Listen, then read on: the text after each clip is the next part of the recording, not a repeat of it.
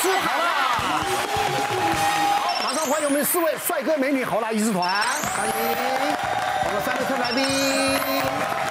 这个我们看到日常生活当中呢，有一些小毛病呢，大家常常不以为意，嗯，但是呢，往往呢累积到一定程度的时候，那时候呢，真的会很恐怖哦。对，所以呢，有哪些问题要正视的呢？我们马上来看看。好，好第一个，以为贫血没关系，严重起来恐致命。哦哟，这么恐怖？贫血。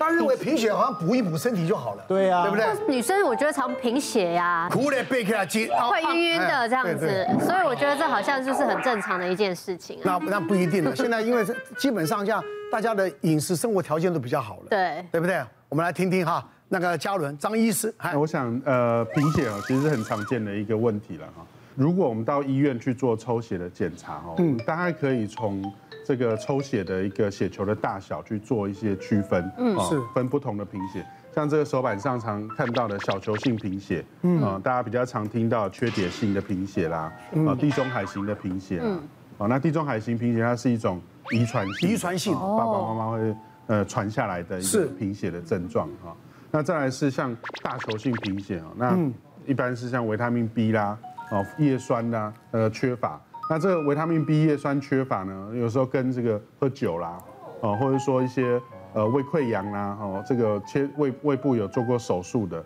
啊，它在吸收上来说会比较匮乏，哦，然后这个时候即使吃也不一定补得足，那就有可能会这样的问题。是，那有些人是因为慢性的疾病啊，像是肾脏病啊，嗯，慢性的发炎啊，像一些有肺结核的病人，哦，慢性发炎，他就会有一些正球性的贫血，血球大小来说不太会改变啊，但是会有一些贫血的症状。哦，嗯嗯嗯，那贫血一般来说，大家可能比较常见的就是晕，在站起来的时候一阵晕眩，对，一阵晕眩，甚至还会那个眼前。前一片白，对对，对，然后突然有点想跌倒，这样这是正常的吗？你有点像缺血，缺，你知道吗？真的吗？哎，你知道真的有一次我出外景的时候，然后就在跑啊，然后追，可是突然间月经来了，我真的觉得有一股力量从我身上离开，然后突然间腿就软了，真的有差那个血对我们来说很重要，造血不足啊，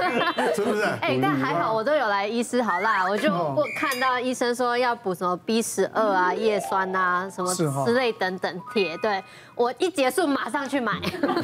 很重要，因为太害怕了。其实很重要。贫血就是刚刚主持人讲，就是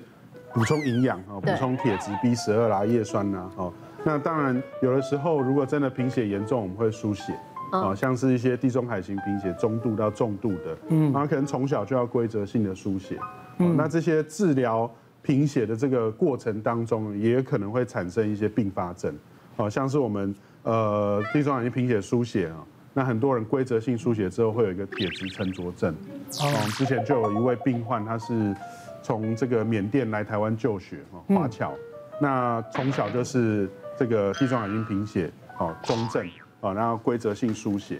那以前在这个缅甸的时候，家里人都盯着他哈打排血排铁针，嗯哦，规则打啊，到二十几岁了没事。来台湾上大学就放飞自我，嗯，嗯，很可惜的是他的铁质就没有控制好，嗯嗯嗯，那后续就心脏衰竭，后来就。很不幸就离开了哦，这么严重，所以血真的很重要。贫血哈其实是小小小病哈，但是这个小病它背后有很多的不同的原因。大家可能觉得我很健康，我也自己也这样认为。但是我跟我老婆结婚，还有我老婆怀孕的时候，我们做体检了，医生跟我讲说，我们好好险，我们夫妻俩就一个人有地中海贫血。谁？我当时啊，可能是我老婆。医生说就是你，就我有地中海，你都没有发现，你们都没有做婚婚前的健康检查，就是 我们这早知道。老婆就不会不会嫁你啊，也不是啦。医生说，如果说两个人就是夫妻都有地中海贫血的话，这样就比较危险，比较容易会遗传，遗传以后呢，小孩子比较容易得中重症，就是说可能就影响到小朋友，他可能要输血或怎么样的。是，所以还好我们夫妻俩只有我一个人有，所以这个地中海型贫血也没有说影响我太大。但是我有时候在家里，尤其在打电脑的时候，有时候呃画动画啊、看电脑坐太久，坐太久，而且翘脚的时候，哦，甚至有一次很明显，就是我翘脚翘久，然后突然之间，你知道电脑椅比较容易摇晃，嗯。嗯，我不知道为什么，突然觉得哎，地震，是不是地震？地震呢？哎，老婆，地震哦！我还大叫一声，我老婆和小朋友跑过来看我，我说地震，地震，都没有人感觉地震，就我一个人感觉地震。爸爸疯了，爸爸疯了！不知道是我翘脚，主歌大作，只只觉得整个在晃的。这一次是唯一一次，就是说没有蹲下起立，我就是这样翘脚，我也觉得头在晕这样。对。但是这个蹲下去站起来，这个是我。每天都会有经历，日常都会有，所以我自己知道，我只要蹲下去，比如是帮小孩穿鞋，呃，穿鞋带啊，或是帮小孩准备什么东西啊，我就已经预计好，待会就会晕了，嗯，所以我都会很慢的站起来，因为我就，我不知道这是地中海型贫血的一种后遗症吗，还是怎么样？还是它离地面比较高，对，血上不到脑啊，对，而且血色素偏低的时候，确实有的时候姿势的改变了，或者说你在做一些比较吃吃力的运动，哦，爬楼梯啦，或者说。做一些比较走路走比较远，对，会比较容易喘。那这种我可以靠饮食来补充我的，比如说红血量，或者是我想，如果就地中海型贫血，其实大部分地中海型贫血都是轻症为主了。哦，嗯，那很多的人其实血色素不太会掉得很低。那偶尔会遇到一些像女生可能月经量比较多，同时也有地中海型贫血，那它就会掉的比较低。嗯，那这个时候会。呃，还是会建议他使用一些补铁的，好像铁剂啦，哦，那或者说食物，食物的话是以会是以像红肉啦、内脏类的一些食物，或者说像是比较深色的蔬菜，哦，像葡萄干啦、黑枣、红枣啦，哦，或者是说像是一些五谷类，啊，譬如说大家吃的那些燕麦啦、糙米、胚芽米，哦，这种。带有米麸、麦麸的这种五谷类的食物，它其实铁质含量都蛮多的。哦，所以多补铁就对了。而且很多人哦都觉得贫血没有好像没有什么问题。不过我们台语有一句话啦哈，那个树头卡后栽在唔惊树尾做红胎啦，意思意思就是说你平常要注意你很多。健康根源的一些东西，如果你不注意的时候，会发生很大的一个问题。然后一个二十多岁的一个女性，那他本身呢也有子宫肌瘤，然后呢也有缺铁性贫血的一个病史，然后车祸送到急诊，送到急诊的时候呢，因为那时候就是来一量，哇，血压跟那个呃心跳都比较快，然后血压略低，也没有到多低，到一百左右。可是呢，他们那时候一帮他抽血，就发现血色素六点多，哦，一般正常人的血色素要十点多嘛，那就赶快帮他做电脑断层，因为很怕就是说车祸之后肚子里面出血，结果肚子里面看，哎，其实。脾脏有轻微的裂伤，就大概一度而已。好，然后呢，可是很奇怪，血色素六点多，那只好去跟病人解释说，是不是要考虑开刀这样，因为怕内出血。结果病人就说没有啦，他平常就是呃月经来量很大，就有缺铁性贫血的一个状况，所以呢，他就觉得说他六点多应该是他本来就这样，不是因为这次车祸才这样。如果是这样的话，还是有点担心，那我们就帮你送加护病房去观察这样子。那送加护病房观察的时候，当然也有帮他输一点血。可是，一般如果你平常血色素就很低很低的人，我们也不敢突然间给你输很很大量的血，因为这时候有时候会造成一些肺血水肿或其他的一些并发症。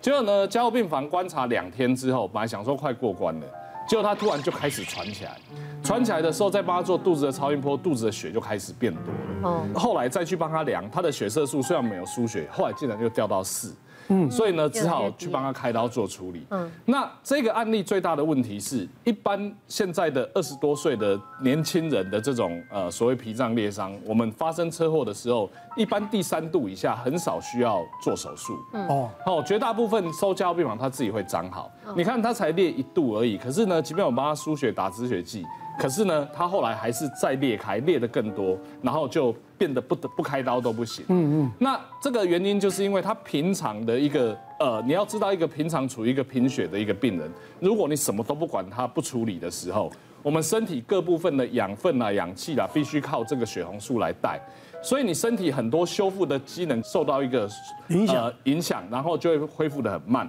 甚至就会变成说，像这个病人原本可以自己好的，不用开刀就变成要开刀这样子。一般来讲，我们还是建议就是说，至少啦，一般成年人至少两三年，你起码做一个最简单的体检，基本的血色素的检查要有。那如果说你的血色素是在十以下的，一般都还是建议你要矫正到十以上，因为你不知道你有时候会面临到什么。特殊的状况，当然不希望受伤，不希望生病。可是，一旦遇到了，你要有材料让自己去恢复。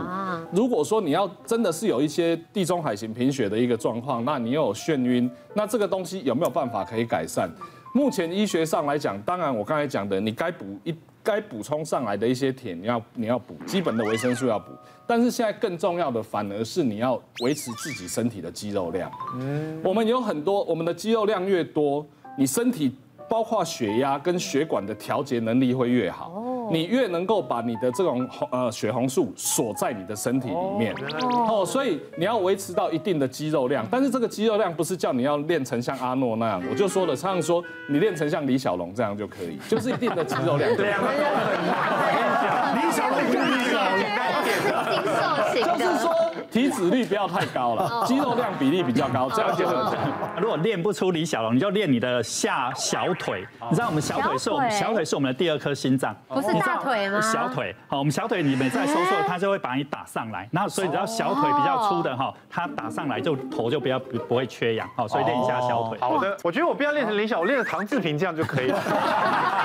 别忘了订阅我们 YouTube 频道，并按下小铃铛，收看我们最新的影片。想要看更多精彩内容，快点选旁边的影片哦。